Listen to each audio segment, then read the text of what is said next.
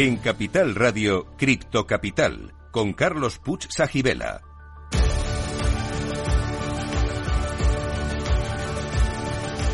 Saludos a todos los criptocapitaleros en el primer programa de la radio española que te cuenta lo que nadie te está contando sobre la tecnología blockchain y el mundo cripto. Estamos aquí para informar, formar y entretener, y si es posible, todo a la vez.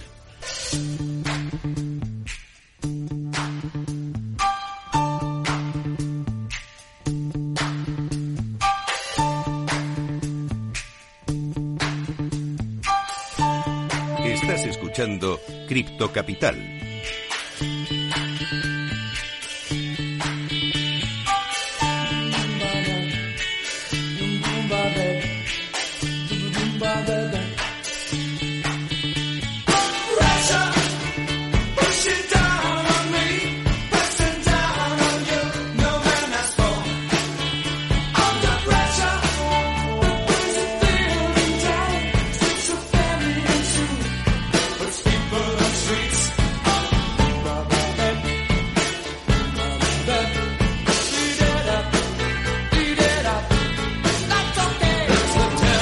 hoy, criptocapitaleros, traemos dos invitados muy, muy singulares.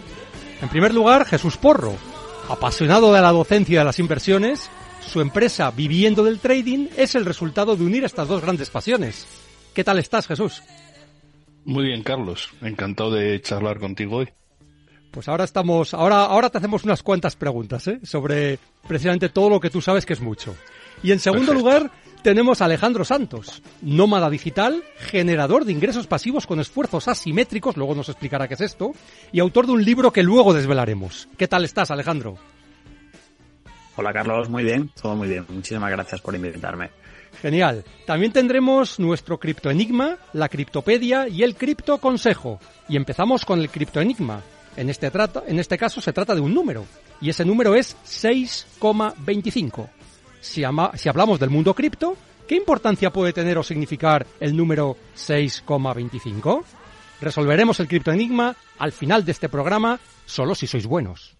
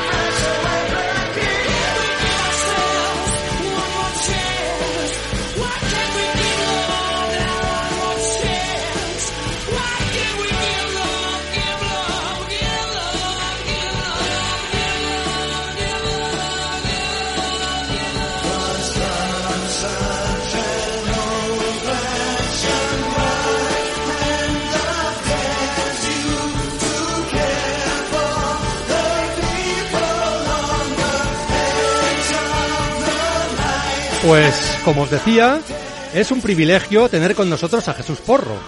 Y lo primero que quiero darle a Jesús es las gracias por todo lo que ha aprendido en su escuela viviendo del trading, en los diferentes programas formativos que él, que él enseña y que él, él le ofrece a, a todos los interesados en este mundo. ¿no? Jesús, en- entre otras muchas cosas, es un experto en opciones financieras. Lleva ya más de 31 años con su labor docente, centrándose en los últimos 10 años en el mundo de las inversiones y del trading. Enseña estrategias de trading e inversión y muestra cómo él mismo gestiona cada una en mercado real y con dinero real, lo cual le diferencia de otros muchos. ¿eh? Como trader inversor está especializado en estrategias neutrales, donde no se usan ni se necesitan los gráficos de precio que parece que le dan muchísima alergia. Ahora nos contará él. ¿eh? Tras vivir unos cuantos años en Escocia, ha regresado a la Costa del Sol, a disfrutar de otra de sus grandes pasiones, el golf. Y realmente no lo hace mal, ¿eh? va mejorando. Y preparando este programa, Jesús me retó a presentarle como, atención, ¿eh? Máximo Décimo Meridio, comandante de los ejércitos del norte, general de las legio- legiones Fénix, fiel servidor del verdadero emperador Marco Aurelio. Ahora que ya ves que me he atrevido a presentarte así, ¿nos explicas un poco de dónde viene tu afición a las historias del Imperio Romano y qué tienen que ver con tu labor como docente y como inversor? Es buenísimo, Carlos. Al, fin, al final, al final me presentaste así, ¿eh? Me Claro. pediste una presentación, te pasé esa y dale. A ver, el tema Roma, pues fíjate, viene de la, de la afición que tengo eh, eh, con ser curioso y investigar el porqué de las cosas y el origen de las cosas hasta cualquier detalle chorra, ¿no? Eh, y muchísimas veces, pues, estas investigaciones acababan viniendo de, de Roma, ¿no? Ajá. Luego, desde el punto de vista docente, me tiré muchísimos años, 25 años, pues dando clases de tecnología, de criptografía, de comunicaciones. Y bueno, la, explicar horas y horas seguido sin relajar el ambiente, pues es un, es un suplicio docente, ¿no? Entonces, cada 15 o 20 minutos, pues iba contando alguna anécdota eh, de, de Roma, eh, alguna curiosidad, me servía para, para distinguir, distendir un poco la clase, Sí. relajar el ambiente y seguir explicando. Y bueno, lo trasladé luego a la parte de viviendo del trading, ¿no? En el email diario que, que envío, pues normalmente tres, cuatro emails al mes, pues tienen que ver algo con romanos, bien con impuestos, bien alguna curiosidad. Eh, no sé, ¿sabes, por ejemplo, cuál es el mail de romanos que más eh, respuestas levantó, que más ¿Cuál? gente decía, coño, es verdad? A ver, ¿cuál, cuál fue?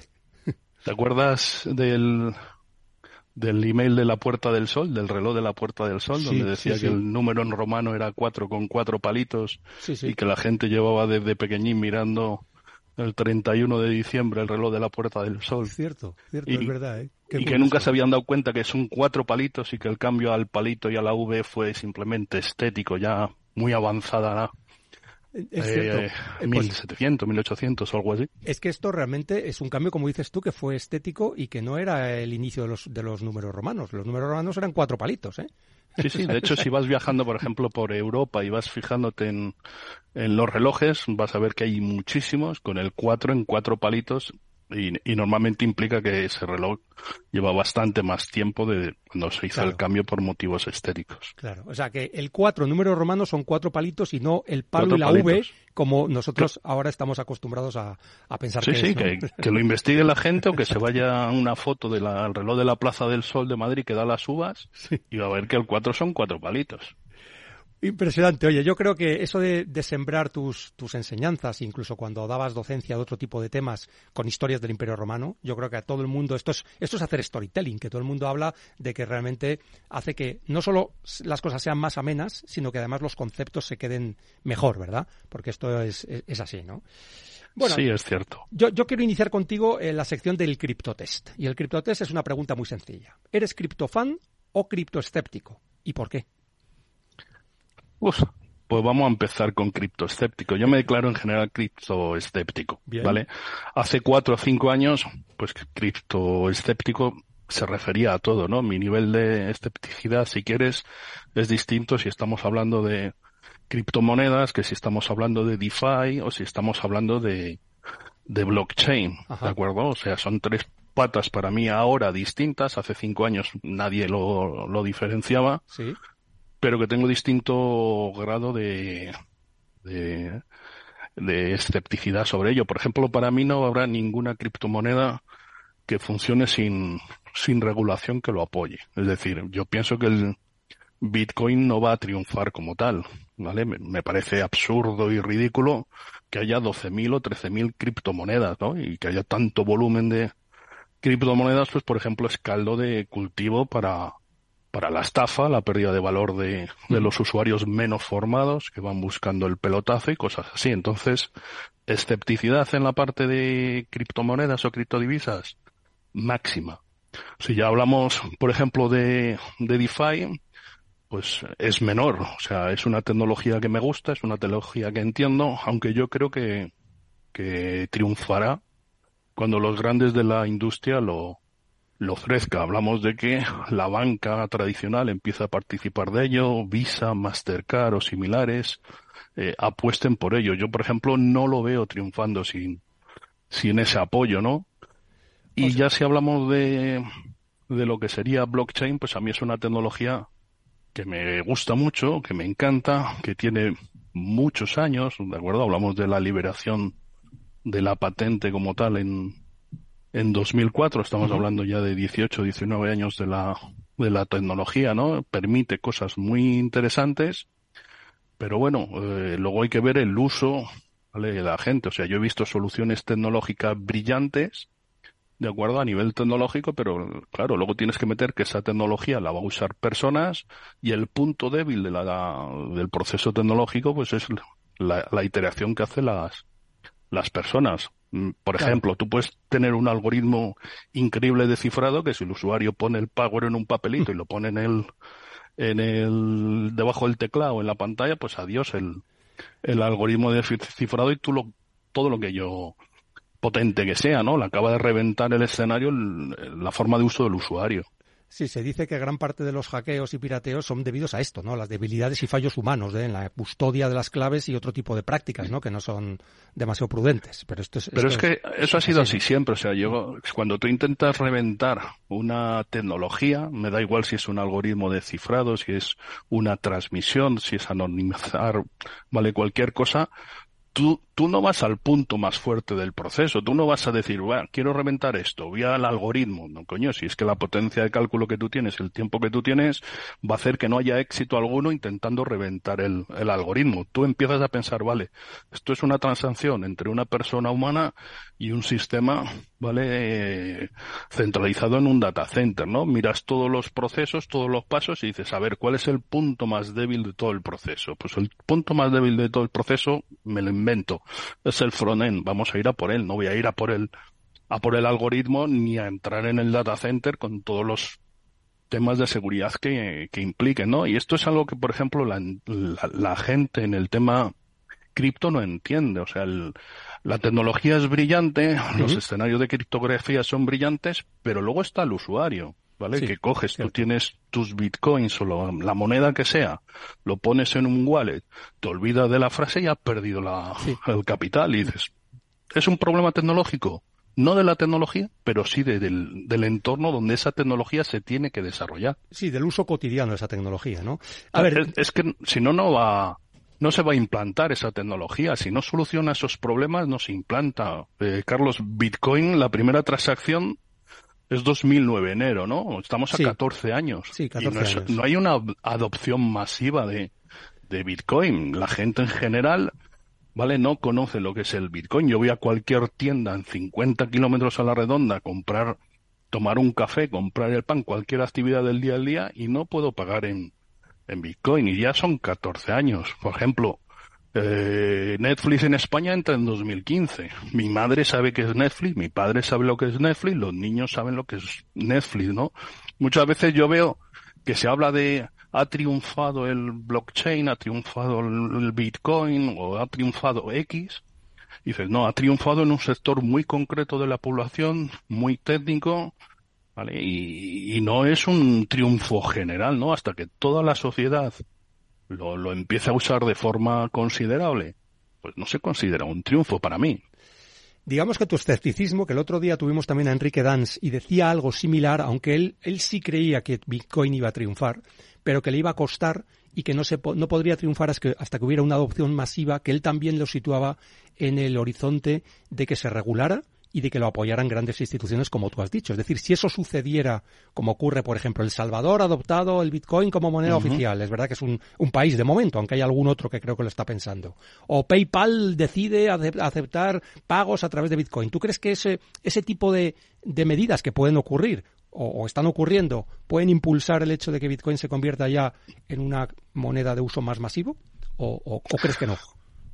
A ver, eh, para mí no, pero por un tema técnico, o sea, eh, yo por ejemplo, eh, esta mañana miraba eh, el TPS del, del Bitcoin, ¿no? Había cogido la gráfica de los últimos tres años ¿Sí? y había mirado el pico de transacciones por segundo de, de un día, ¿no? Sí. Y el pico se dio el día 14 de los últimos tres años, ¿eh? El día 14, y estamos a 16, se dio el, el día 14, y eran 3,76 transacciones. ¿De acuerdo? Si miras tú la capacidad, lo, que hace Visa o Mastercard por segundo, Mm. ¿vale? Son 5.000 transacciones, ¿vale? Claro. Bitcoin te está haciendo máximos de 3,76. El tope del TPS en Bitcoin es 7, si no recuerdo mal. Sí, sí, en, técnicamente. Visa, el tope son 24.000 que se empiezan a alcanzar en temas como lo del eh, Black Friday y todas cosas del estilo, ¿no? Entonces, hay una deficiencia para mí en, en Bitcoin de su capacidad de, de aceptar transacciones que lo hacen inviable como, como sistema de, de pago masivo, ¿vale? Por esa limitación. Vale que hay proyectos como el de Lightning, Lighting, sí. ¿vale? Claro, que lo puedes subir a, a, a bastante, pero la, la adopción de ese proyecto va tortuga, no, más despacio todavía, ¿vale? Que puedes cambiar y no hablar de Bitcoin, te puedes hablar de, de Ether y, y- y el TPS se sube a 27, si no recuerdo mal. Sí, así Pero es. son, son, son números ridículos con lo que, si lo comparas con los grandes que son Visa y Mastercard. Yo no me imagino a Amazon cobrando en Bitcoin, ¿vale? Y teniendo un, un TPS de 7 de, de máximo. Creo que históricamente, en las tablas de, de TPS, creo que era un 580 o algo así hace un porrón de años. O sea, tiene eh, Bitcoin una limitación funcional que le hace inviable ser masivo a no ser que la tecnología evolucione, ¿no? Eh, A ver, es cierto que eso, eso es una, una, una, un- digamos, una gran preocupación, ¿no? Para los defensores de Bitcoin. Eh, lo que pasa es que quizá Bitcoin a lo mejor se va a quedar como más moneda de reserva, ¿eh? o de, o de atesoramiento de valor, y no tanto de transacción, de moneda de cambio, que quizá hay otros proyectos donde a lo mejor esa agilidad se puede ir consiguiendo. Si no, podemos recordar el inicio de la industria informática, cuando el propio presidente de IBM dijo que el mercado mundial para los ordenadores era aproximadamente entre 30 y 50 ordenadores en todo el mundo. Estamos hablando de los albores, ¿eh? Y luego fíjate lo que ha sucedido, ¿no? O sea que no sabemos también lo que va a suceder, ¿no crees Jesús? O sea que, que realmente esto que dices es así, ahora mismo, es una limitación grave, pero no sabemos cómo va a evolucionar la tecnología. Es posible que haya cambios importantes, ¿no? Sí, sí, es cierto. A ver, yo, quieras que no, me he pasado prácticamente eh, media vida en el sector tecnológico y a mí una tecnología que sale y triunfa, ¿vale? No lo he visto. O sea, lo que triunfa son evoluciones de la tecnología. O sea, Claro. saldrá alguna cripto, ¿vale? O yo quiero pensarlo así, que todavía no ha salido, ¿vale? Que solucione toda esa problemática y que pueda tener posibilidades de triunfar. Pero yo estoy seguro, ¿vale? Que, Bitcoin con las limitaciones actuales no lo será. Bueno, con esto que me estás contando, la pregunta que te quería hacer es, tú eres experto en carteras diversificadas de inversión. ¿Hasta qué punto es convendrí- convendría incluir en esas carteras criptoactivos? Con lo que me estás diciendo veo que a lo mejor no, pero cuéntame, cuéntame cuál es, qué es lo que opinas. Ah, A ver, Carlos, eh, es una situación que se me ha se me ha puesto ya varias veces por delante con clientes, ¿no? Si algún Sí. cliente me dice que quiere diseñar una cartera eh, diversificada, me da igual Tactical Asset Allocation, el Dynamic, el Adaptative, lo que sea, ¿no? Un modelo de risk parity, incluyendo el tema de, de cripto. Vale, yo lo que le- lo que estoy haciendo es preguntándolo qué porcentaje tiene en la cabeza él. ¿De acuerdo? Si me dice cualquier número menor al 5% de su cartera, Sí, pues yo le diré que ok y no le voy a poner ningún problema. Si un tío me dice, oye, que quiero dedicar un 3% a Bitcoin, ¿cómo lo ves? Pues bueno, yo el modelo Bitcoin no lo veo, pero me parece razonable que le des un 3% de tu cartera a ello. Si me dice un 30 ya no le voy a decir que, que me parece razonable. Me- me- me- le voy a decir que me parece una locura, pero también te tengo que decir, Carlos, que si me dice que le quiere dedicar un 3% de su cartera a comprar cómics de Spider-Man de las primeras ediciones de los 70 como método de inversión, le voy a dar el ok también. Y si me dice que quiere comprar botellas de whisky de destilerías que ya cerraron como inversión, también le voy a dar el, el ok. Entonces, al final tienes que permitir, ¿vale? Que haya una apuesta en la cartera en, en relación a, lo que piensa el, el cliente, ¿no? Tengo algún cliente que dice, yo creo que Bitcoin triunfará y quiero estar en ello. Pues fenomenal. Mientras sea equilibrado en la cartera, a mí me parece bien. Lo que sí es cierto es que te toca aclarar, ¿no? Porque mucha gente me dice, no, yo le quiero poner un 5 al Bitcoin porque está descorrelacionado, porque me hace de cobertura de la renta variable y me protege la inflación. Coño, pues son tres cosas que ya se ha visto en 2022, que no, que no está descorrelacionado de los mercados, no hay una correlación inversa a la, a la renta variable, ¿no? Que tampoco ha servido para protegerte de la inflación y no te ha servido de cobertura, ¿no? Y le tienes que decir, ojo, que eso lo has leído, Pero a, a día de hoy no es así. A mí un, un Bitcoin, ¿vale? Con una volatilidad como la que tiene, que se estaba moviendo la última vez que lo miré entre 150 y 192, Sí. pues no le veo ventaja alguna de, de, de ningún tipo, ¿no? Hombre, lo que pasa es que lo que dices es cierto respecto a 2022 o los últimos años, ¿no? Que no está, to- está bastante correlacionado con el mercado de valores y por lo tanto no te está protegiendo contra la inflación ni contra ni contra, bueno, esa descorrelación que buscas, ¿no? Pero es verdad que en el pasado sí hubo descorrelación, ahora no la hay, pero también la renta fija ha estado históricamente descorrelacionada con la variable y este último año tampoco lo ha estado. Entonces, Es cierto, 2022 es un año Complicado. excepcional, ¿vale? Porque históricamente yo creo que nunca hay una correlación tan fuerte a la baja con unas pérdidas tan significativas en renta fija y en renta variable a la vez. De hecho, ha sido uno de los peores años, a pesar de que tú has paliado esas caídas eh, en tu propia cartera, ¿verdad? Y en lo que enseñas a tus alumnos. Eh, Ha sido un año negativo, en, en, el caso de las estrategias que tú enseñas, ligeramente negativo, y no muy negativo como han sido prácticamente cualquier otra cartera que se ve por ahí, ¿no?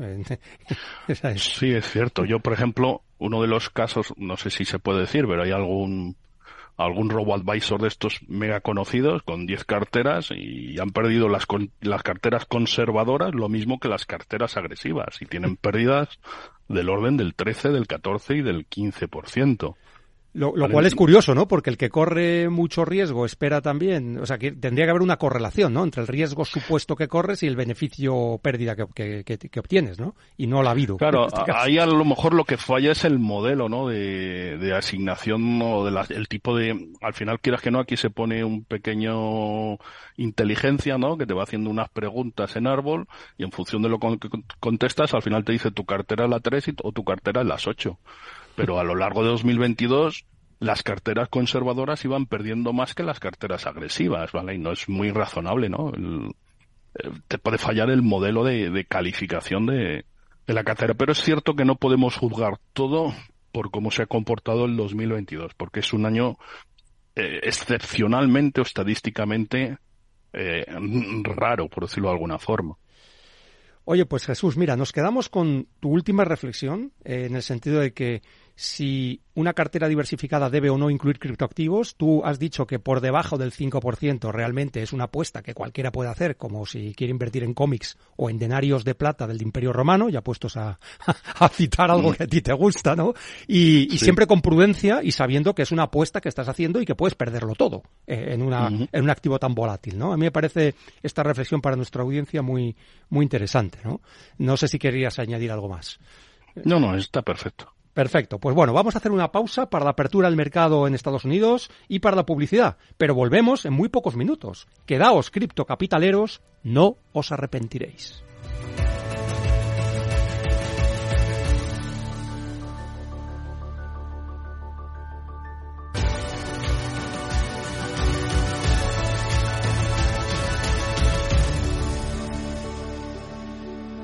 Cripto Capital, el primer programa de criptomonedas de la radio española.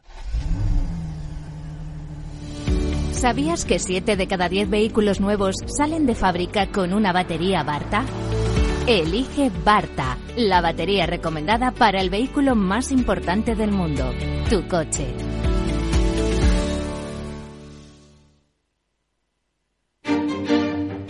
Los viernes en Capital Radio, la salud protagonista.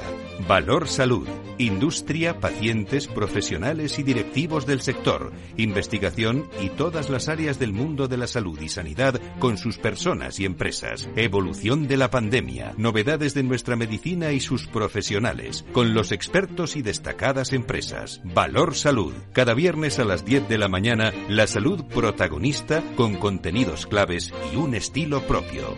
Valor Salud. Con Francisco García Cabello.